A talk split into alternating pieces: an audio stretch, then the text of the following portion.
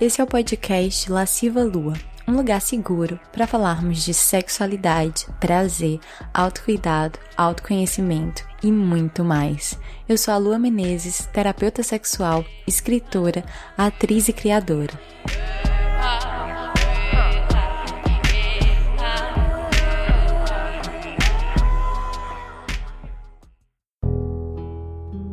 Essa temporada do podcast é patrocinada pelo curso Jardim das Delícias, um curso online para mulheres sobre prazer e sexualidade feminina. Para mais informações sobre o curso, basta acessar o site www.lascivalua.com. Oi, deusas e deusos! Ah, estamos chegando ao fim da segunda temporada do podcast Lasciva Lua. Sim, esse é o último episódio da temporada. Foram 10 no total. Cinco episódios eróticos com contos narrados e cinco episódios questionadores. E eu não sei vocês, mas eu já tô muito em clima de final de ano. E nesse clima, nada faz mais sentido para mim do que encerrar esse ciclo falando do tema de hoje, que é autocuidado.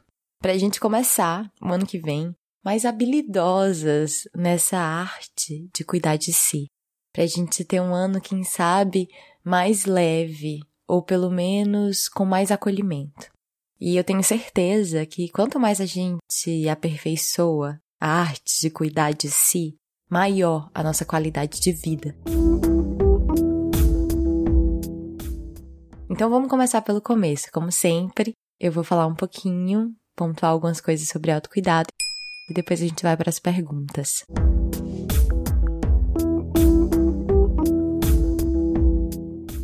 Para começar, o que é autocuidado? Essa palavra que está cada vez mais na boca das redes sociais, que está banalizando, virando moda, e eu acho ótimo. Eu acho que a gente tem mesmo é que trazer o autocuidado cada vez mais para perto. A minha única ressalva é, ao virar moda, muitas vezes a gente acaba tocando só na superfície do que é o autocuidado. E aqui, como sempre, eu quero convidar a gente a ir um pouco mais fundo. Ao virar moda, muitas empresas acabam se apropriando do autocuidado para vender, para fazer marketing, para vender produtos. E o autocuidado, sim, a gente até pode se utilizar de produtos e serviços para se autocuidar. Mas o autocuidado é muito mais uma atitude interna e um compromisso que você estabelece com você mesma. A primeira coisa que me vem quando eu penso em autocuidado é autocuidado é ninho. Ninho é o lugar onde a gente cresce, é o lugar seguro que nos acolhe e protege. O passarinho precisa do ninho. É ali no ninho que ele é bem cuidado, protegido, nutrido e só depois disso é que ele pode alçar os voos mais altos. Autocuidado são os nossos gestos de proteção, nutrição, amor para nós mesmas. É a base de onde a gente parte com segurança. É onde a gente pega impulso para aventuras, descobertas, inspeções do mundo. Autocuidado é a casa quentinha da qual a gente parte para o risco de viver. E a gente parte porque a gente precisa viver. Mas às vezes nem sempre a gente encontra alimento fora. Às vezes a gente se machuca. Às vezes a gente quebra a asa. E a gente precisa do ninho. Porque é para ele que a gente volta para se cuidar. A gente pode sempre encontrar alimento dentro. Autocuidado é autopreservação. E quando a gente fala de autopreservação, é impossível e limitado pensar que a gente pode preservar só uma parte de nós. É preciso que a gente cuide do todo do nosso corpo físico, emocional, mental, espiritual até, porque tá tudo junto e misturado. Autocuidado para mim é isso, a construção laboriosa, dedicada e amorosa do nosso ninho interior. Um lugar de acolhimento de onde a gente pode partir para o mundo e para onde a gente pode sempre voltar. E por que, que ainda tem tanta gente que resiste? Porque ainda tem tanta gente que acha que é egoísmo Como é que tem tanta gente que ainda acha que cuidar de si é besteira, frescura, supérfluo, capricho? A gente vive tempos loucos, acelerados. As notícias nos gritam o pior do ser humano: fome, guerra, violência, desmatamento, desigualdade de classe, raça, gênero. A política não nos serve, a natureza adoece, as redes sociais nem sempre aproximam, o sexo nem sempre satisfaz. E aí? Como se não bastasse todas as catástrofes de amplitude coletiva, a gente tem as nossas catástrofes pessoais, os nossos desafios, nossas dores, nossos dramas.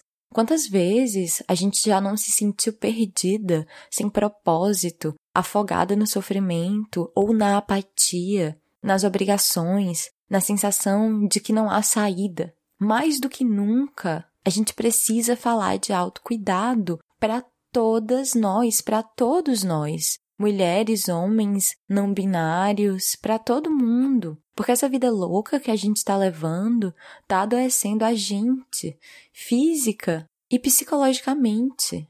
Não é à toa que saúde mental também está entrando cada vez mais na pauta. Porque a depressão, a ansiedade, o pânico têm nos destruído por dentro. Homens são ensinados a não pedir ajuda. Porque nessa construção tóxica de masculinidade que ainda permeia a nossa sociedade, homem deve ser durão, homem não chora, homem não sente, homem dá conta de tudo isso sozinho. Não à toa, os índices de suicídio dos homens são enormes. Já nós, mulheres, somos ensinadas a cuidar de todo mundo, inclusive dos homens, e não da gente mesma. E se você é mulher e mãe, há ainda mais camadas de crenças extremamente opressivas que adoecem muitas mulheres porque perpetuam essa ideia da mãe que tudo doa, tudo concede, até que não sobra nada para ela mesma. Se você faz parte da comunidade LGBT, num país homofóbico e transfóbico como o Brasil, Provavelmente você também precisa muito cuidar da sua saúde mental, do seu autocuidado. Você merece, a gente merece. A verdade é que tá todo mundo bagunçado. E sim, eu acredito que a nossa missão nessa vida é desbagunçar, tornar o mundo um lugar melhor para todas nós. Mas enquanto isso, a gente pode se tornar melhores para a gente mesma. E para mim, autocuidado é sobre isso não é egoísmo. Se eu tô mal, depressiva, ansiosa, minha contribuição para o mundo é truncada. E a troco de quê? Porque uma hora o corpo sucumbe em forma de doença física ou psicológica. Quanto mais a gente se cuida, quanto mais a gente está bem, mais pronta e firme a gente tá para contribuir para o mundo, para servir para o mundo, seja lá como for. Então, esse é o primeiro ponto que eu queria colocar. E eu vou repetir para ficar gravado para todas nós. Autocuidado não é egoísmo. Isso nos leva a outra questão. Por que, que a gente se sente tão culpada quando a gente cuida da gente? Especialmente nós mulheres, eu sinto que essa é uma questão estrutural. Então, eu vou te convidar, você, mulher, a lembrar de algo que você fez ou desejou fazer exclusivamente por você e pelo seu bem-estar e depois você se sentiu culpada. Pode ter sido dizer um não, pode ter sido querer férias longe dos filhos, pode ter sido ter comprado algo só para você, pelo prazer que essa coisa te traria. Tenho certeza que a gente pode encontrar exemplos infinitos. Falando por mim, ainda hoje, mesmo depois de tantos anos de terapia, mesmo trabalhando com desenvolvimento pessoal, mesmo estando nesse caminho de autoconhecimento há tantos anos já, eu ainda me deparo com essa culpa que vem de um lugar muito denso e fundo. E para mim ela tem atacado principalmente quando eu preciso mudar o meu ritmo de trabalho porque eu não tô me sentindo bem. eu trabalho de home office, ou seja, eu trabalho em casa, sou a minha própria CEO. e eu tenho o privilégio incrível de poder fazer os meus próprios horários. Mas mesmo assim, quando eu preciso parar ou mudar o meu planejamento, interromper o meu ritmo de produtividade, porque emocionalmente eu não estou bem e eu sei que eu preciso cuidar de mim, ainda vem uma culpa. Eu sei que essa noia não é só minha, é geral. Numa sociedade capitalista que prega e cultua a superprodutividade, a alta performance, onde é que está o tempo da pausa, do respiro? Não é à toa que tantas pessoas hoje têm sofrido com a síndrome de burnout. Mais uma vez, é por isso que a gente precisa se cuidar, para que a gente não precise ter um super breakdown, para que a gente não precise ter uma super crise, para que a gente não precise adoecer para perceber que autocuidado importa. Uma das mulheres que eu mais admiro atualmente é a Elizabeth Gilbert, que é uma escritora muito famosa. Ela escreveu Comer, Rezar e Amar. E eu sempre assisto às entrevistas dela quando eu preciso de inspiração para viver. E numa das entrevistas recentes que eu assisti, ela falou uma coisa que ficou muito na minha cabeça. E ela estava falando sobre isso, sobre o quanto ela precisa cuidar da saúde mental e emocional dela o tempo inteiro. E ela falou assim: o meu trabalho integral é cuidar da minha saúde mental, da minha saúde emocional. O meu trabalho secundário é ser escritora. Primeiro vem cuidar de mim. E aquilo explodiu a minha cabeça, sabe? Porque eu pensei, sim, a gente está no mundo para viver, para amar, para aprender. E a gente precisa cuidar da gente para poder fazer tudo isso. Muitas vezes a gente se confunde com o que a gente faz, e é claro que o que a gente faz importa, mas o que a gente é, como a gente está, vai influenciar o que a gente faz. Então, que a gente se trabalhe para estar bem, o melhor que a gente pode. Mas então tá, aí vem a grande questão. Muito lindo tudo isso. Mas como é que a gente coloca o autocuidado em prática? Bom, temos alguns caminhos. Talvez o mais palpável seja o que eu chamo de ferramentas de autocuidado. Então, a minha primeira dica, minha primeira orientação é identificar quais as suas ferramentas de autocuidado. E isso só pode ser feito a partir de autoconhecimento.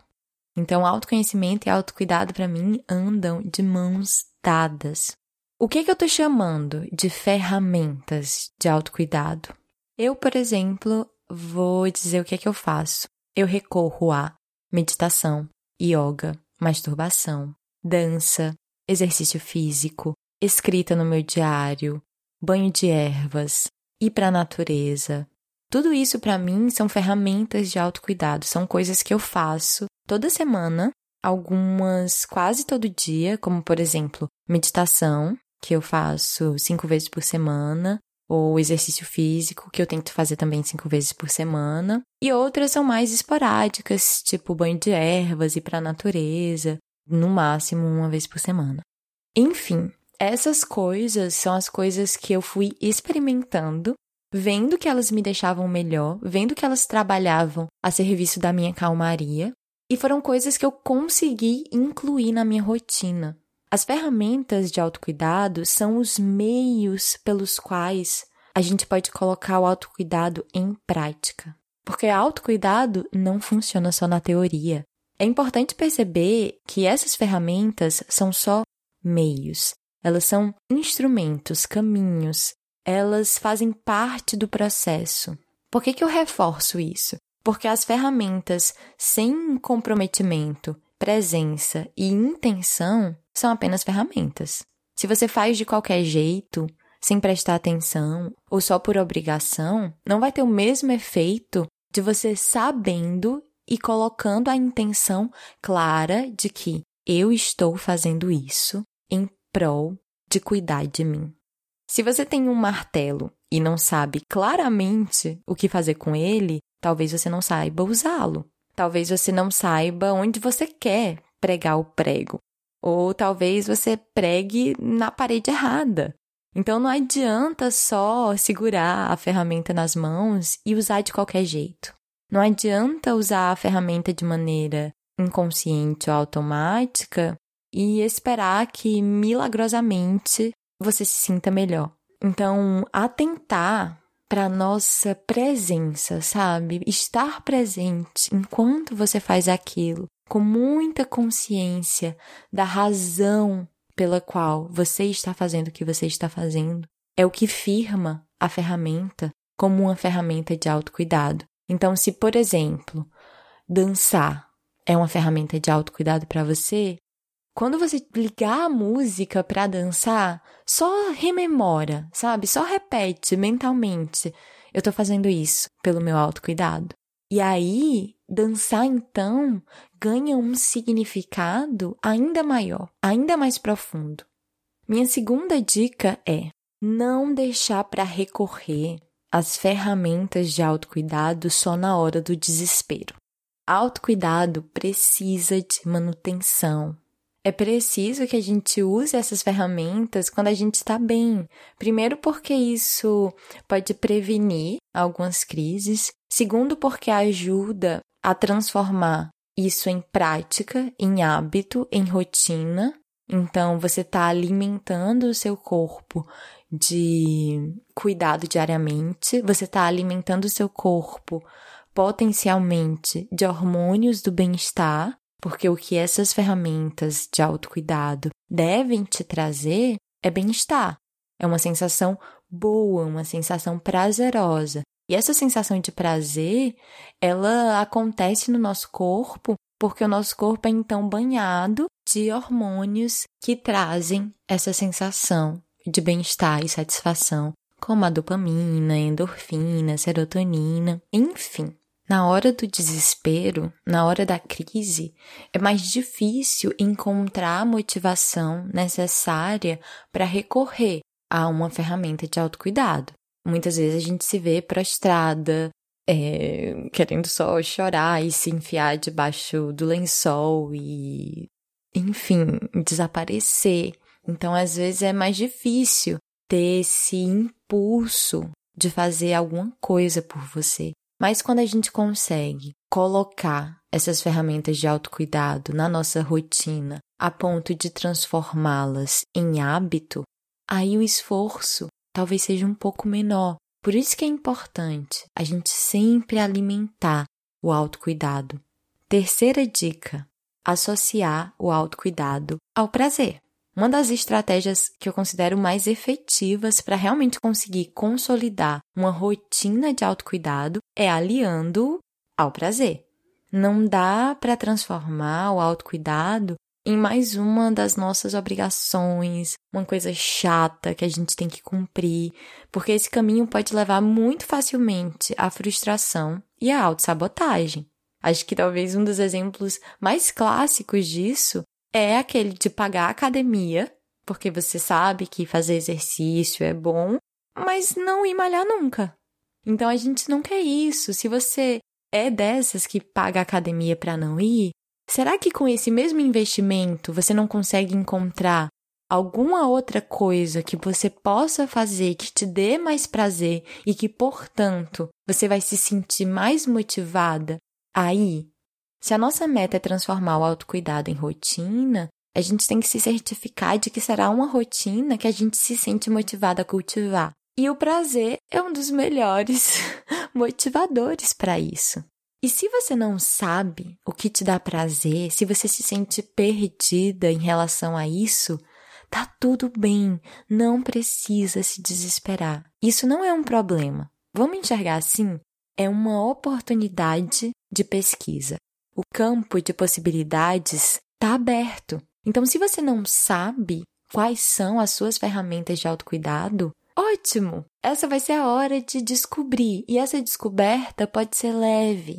Você pode, se você tiver condições, investir em terapia para te ajudar a descobrir, é, experimentar coisas em casa, fazer aulas experimentais. Tem tanta coisa que a primeira aula é gratuita, né? Então por que não se jogar e fazer uma coisa que você nunca fez?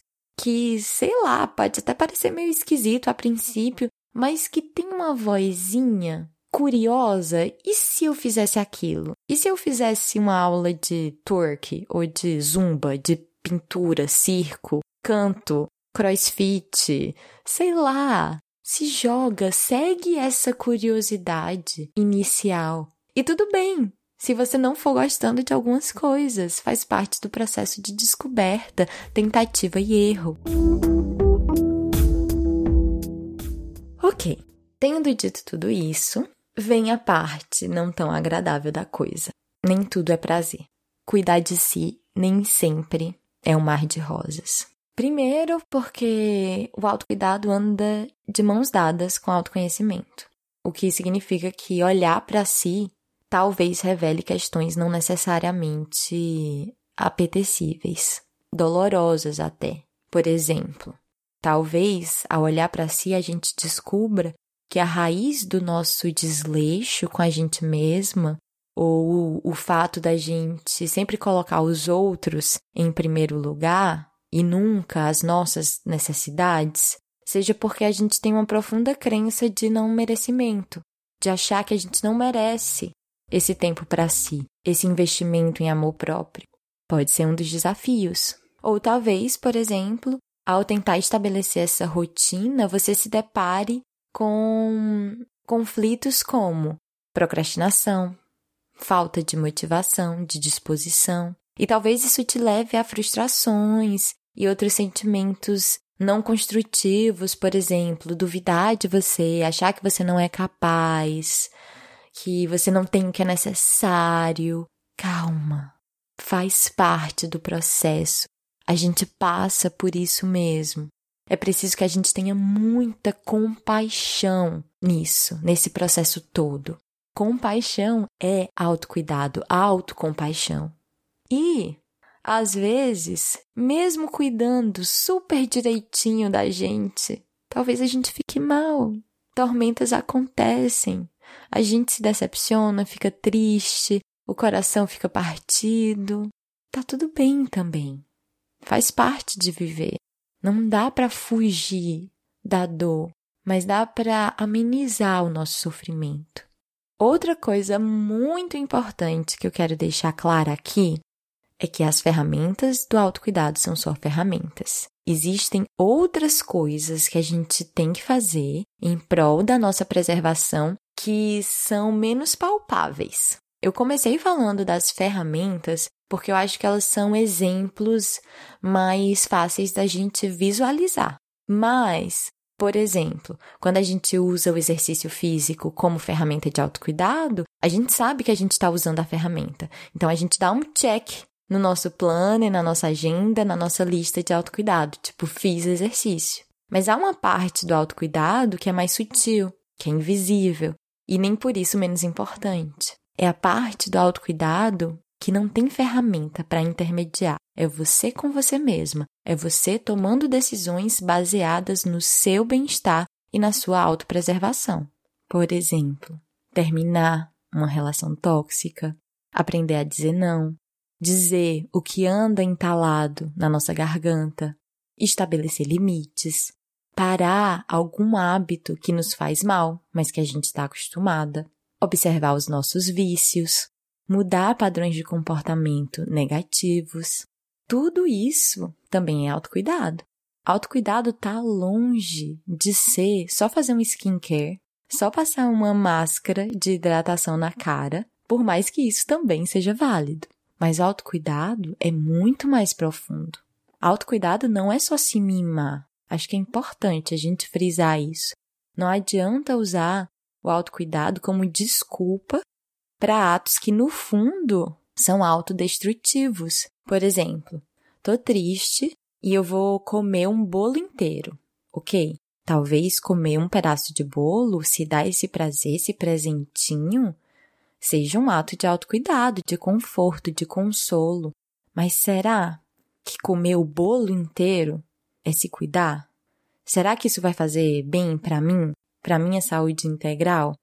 Então é preciso que a gente tenha esse olhar e coloque as coisas na balança, porque só quem pode dar a medida do que é autocuidado para você é você mesma. Quem sou eu para dizer o que é melhor para você?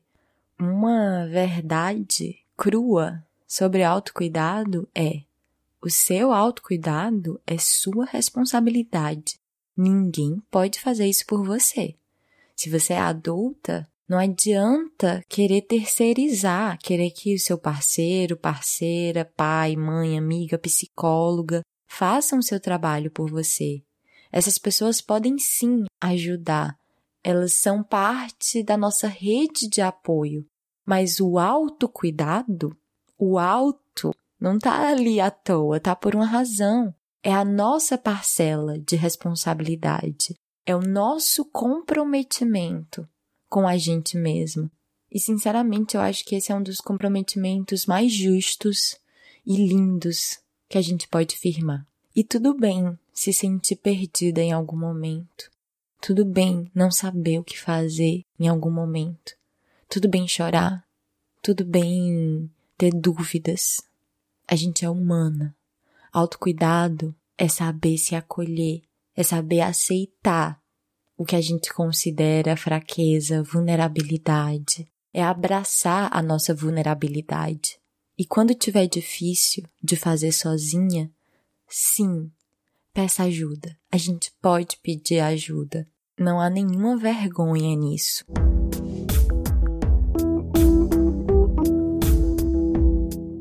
Bom, agora vamos para as perguntas. Como ter disciplina no autocuidado sem se martirizar quando não conseguir? Acho que essa é uma das perguntas de ouro. E aí eu vou bater de novo na tecla da compaixão. Ter compaixão consigo mesma e exercitar o auto-perdão. Como diferenciar autocuidado e autossabotagem? Por exemplo, me dou um tempo estando cansada, sabendo que preciso fazer algo. Acho que essa é uma das perguntas que mais confunde realmente a gente. E é aí que entra o autoconhecimento. Então, cada caso é um caso e você tem que analisar qual é exatamente a situação. Isso que você está deixando de fazer é urgente? Porque se não for urgente, tudo bem. O que pode ser deixado para amanhã pode ser deixado para amanhã. Ou você está deixando de fazer alguma coisa que é urgente e necessária, alguma coisa que a longo prazo vai te fazer bem ou vai te trazer algum resultado positivo. Se sim, é normal faltar motivação, é normal você estar cansada, mas talvez realmente pode existir crenças na sua cabeça te levando a acreditar que você está cansada demais para conseguir realizar isso, porque na verdade você teme? Vou dar um exemplo para não ficar tão subjetivo, para tentar ficar mais claro. Se, por exemplo, você tem um projeto para apresentar no seu trabalho. E esse projeto, se ele for aprovado, você vai ter uma função a mais no seu trabalho, ou você vai ter um cargo de liderança, ou sei lá. E aí, prestes a apresentar esse projeto, você precisa ajeitar algumas coisas nele, mas você está muito cansada e você precisa de descanso. E aí? Não sei. Talvez você realmente precise de descanso, mas talvez você esteja com medo dessa responsabilidade maior que vai vir com esse poder maior. E aí tem um mecanismo de autossabotagem dizendo: ih, é melhor a gente sabotar esse negócio aqui para não ter que enfrentar, não. Então, não sei, realmente, essa medida é você que tem que encontrar. E para isso, autoconhecimento é essencial. Se puder fazer terapia, então, melhor ainda. Como pôr em prática com tão pouco tempo disponível por causa do trabalho e da facul? Planejamento.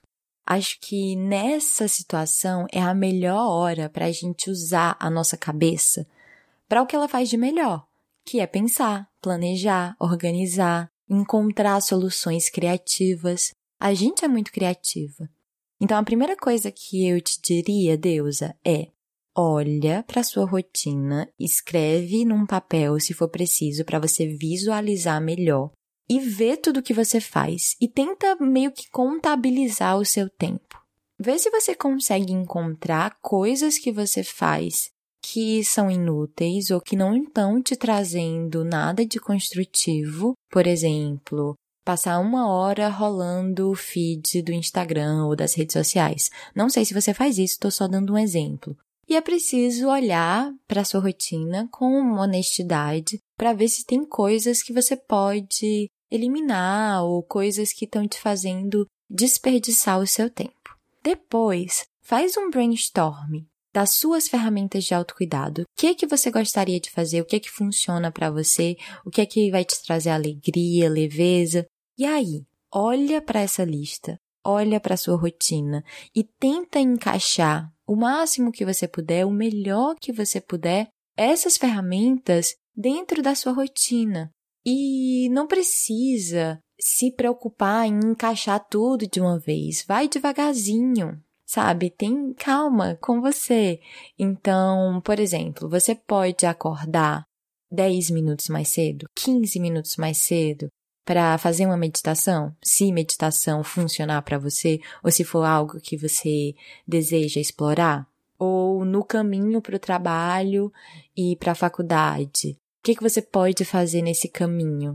Você está no ônibus? Você está dirigindo? Será que você pode usar esse momento para escutar um podcast ou para ver um vídeo que te inspire ou sei lá, tentar transformar esse tempo numa coisa que te dê inspiração de alguma maneira. Todo dia antes de dormir, você pode parar 10 minutos para fazer um escalda-pés, sabe? Sei lá, ou para tomar um banho e nesse banho não ser um banho normal, você pode acender umas velhinhas, colocar um óleo essencial, pingar umas gotinhas de óleo essencial no chuveiro para subir aquele aroma e você pode pesquisar um aroma que te acalme. Enfim, são pequenos gestos, não precisa pensar em nada muito mirabolante. E aí olha para o teu final de semana, o que, que você pode fazer no final de semana? Acho que mexer o corpo é muito importante. E é uma ferramenta de autocuidado que eu acho que todas nós deveríamos compartilhar. Tem alguma coisa que faz a gente se mexer, que faz a gente se movimentar, seja dança, caminhada, yoga, exercício físico, luta, não sei. Mas faz muito bem, muito, muito bem. Então é isso, Deus. Eu tentei jogar algumas coisas bem gerais, mas o principal ponto é somos criativas e podemos encontrar soluções criativas e brechas na nossa rotina para incluir o autocuidado, principalmente quando a gente entende que autocuidado é prioridade. Existe uma linha tênue entre autocuidado e vaidade imposta à mulher? Como conciliar? Bom, como eu falei no começo do podcast, muitas empresas estão utilizando o autocuidado para vender produtos. Não é à toa que um dos ramos que mais cresce é o ramo de skincare, né? Que tá pintando cada vez mais você cuidar da sua pele como um gesto de autocuidado, que eu acho que é sim. Mas não só isso. Então a gente tem que ficar muito atenta para não confundir autocuidado com meramente cuidar da nossa beleza vai muito além disso. E se a gente ficar só no skincare, a gente está literalmente só na superfície. Autocuidado emocional. Como não permitir que o outro te diminua? Essa pergunta é perfeita para a gente ver como o autocuidado é muito mais profundo. Sim, não permitir que o outro nos diminua é um gesto potentíssimo de autocuidado. E acredito que esse gesto, ele vem a partir do nosso autoamor. Quando a gente se ama e a gente sabe o nosso valor, a gente não aceita menos do que a gente merece. Então a gente não aceita ser tratada com desrespeito porque a gente tem certeza do nosso valor. E isso é muito fragilizado em nós mulheres, porque são séculos e séculos de opressão, de diminuição das mulheres, e muitas vezes a gente se cala porque a gente não foi incentivada a colocar a nossa voz no mundo, a estabelecer limites, a se impor e se proteger. Então, é um exercício colocar a voz no mundo. É um exercício dizer: peraí, isso não. Você não tem o direito de falar assim comigo. Você não tem o direito de me tratar assim.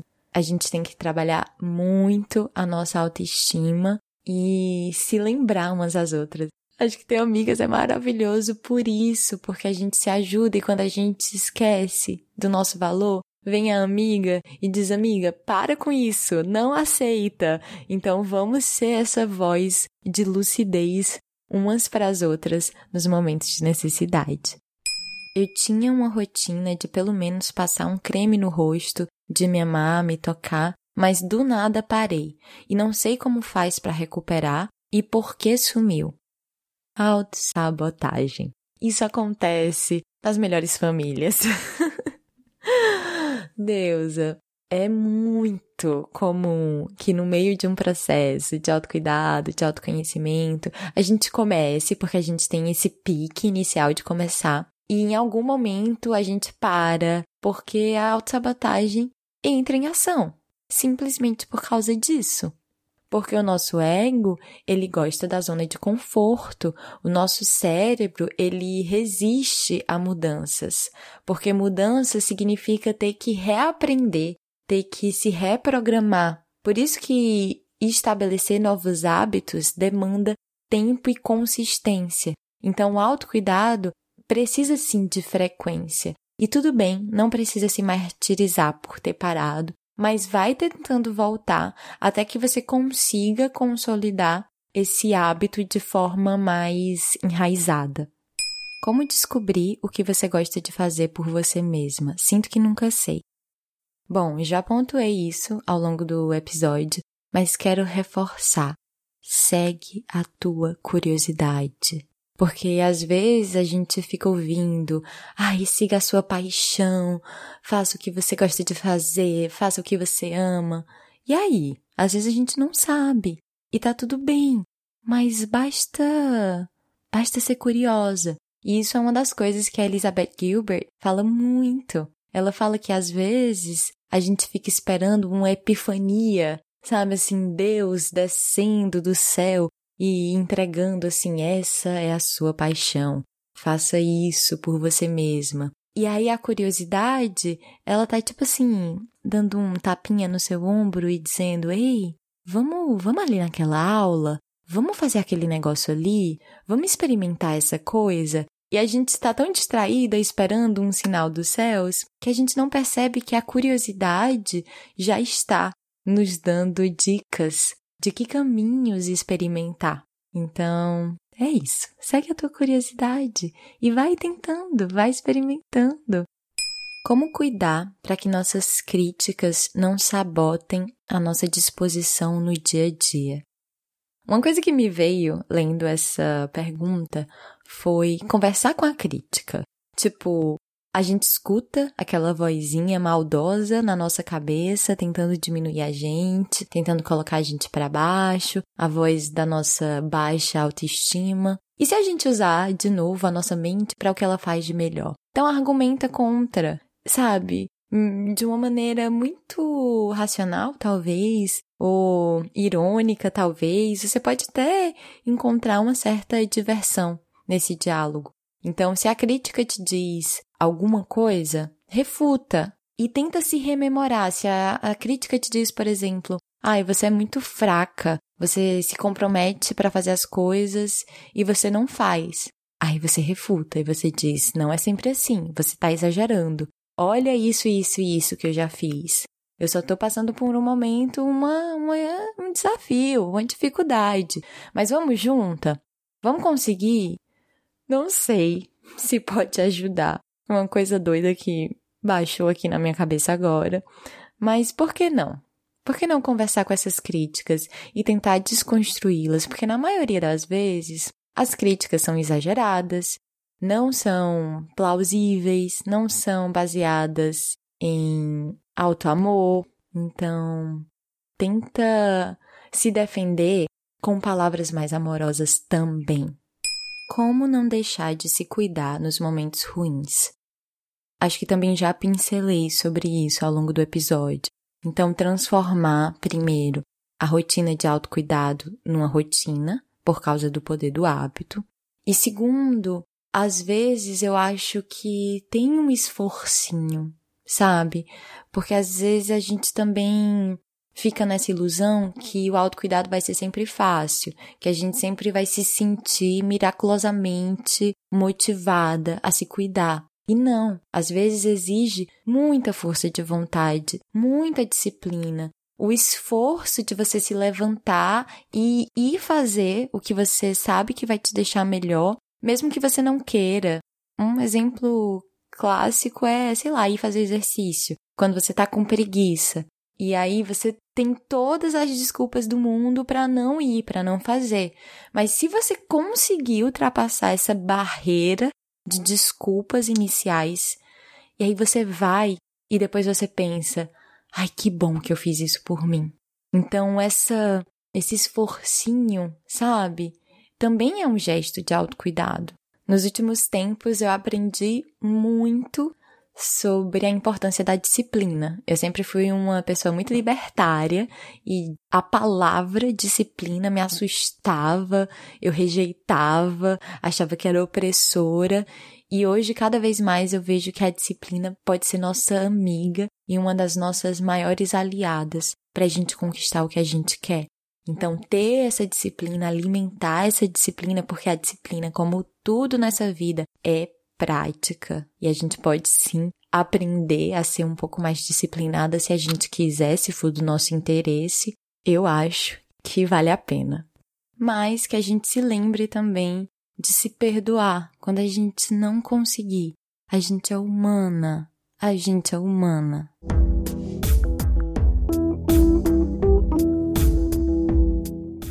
Hoje a gente vai ficando por aqui. Se você gostou desse episódio, eu sinto que esse é um episódio tão importante, então recomenda ele para quem você gosta. Vamos falar cada vez mais de autocuidado, de saúde mental, física, emocional, porque a gente está muito precisado. E vamos levar isso para outros contextos também. Uma coisa que me inquieta é como levar a ideia de autocuidado, a importância do autocuidado para contextos periféricos, por exemplo, para que o autocuidado não seja apenas para os privilegiados.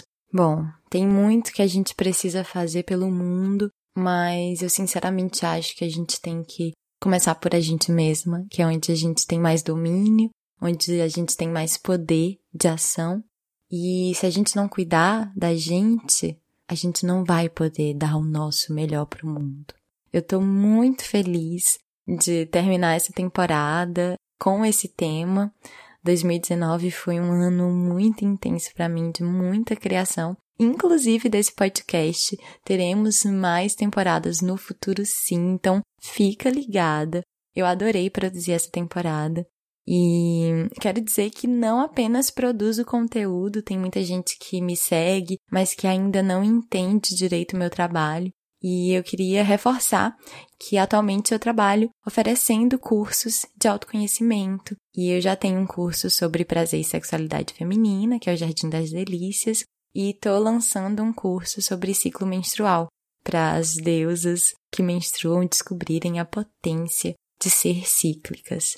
Autocuidado, para mim, é também investir em autoconhecimento, investir em terapia, em cursos que te acrescentam, e como eu sou terapeuta sexual e o meu campo, minha área é a sexualidade, eu sinto que a gente ainda tem muito o que cuidar da nossa sexualidade, que a sexualidade feminina foi muito maltratada. Aprender a gozar o nosso corpo, aprender a gozar ser cíclica é um super ato de autocuidado. Então, se vocês sentirem essa, esse chamado, fica a sementinha plantada e é só ficar ligado nas minhas redes sociais para quando eu abrir matrículas para as próximas turmas dos cursos. Gratidão por todo o carinho, todo o apoio, toda a confiança e a gente segue conectadas.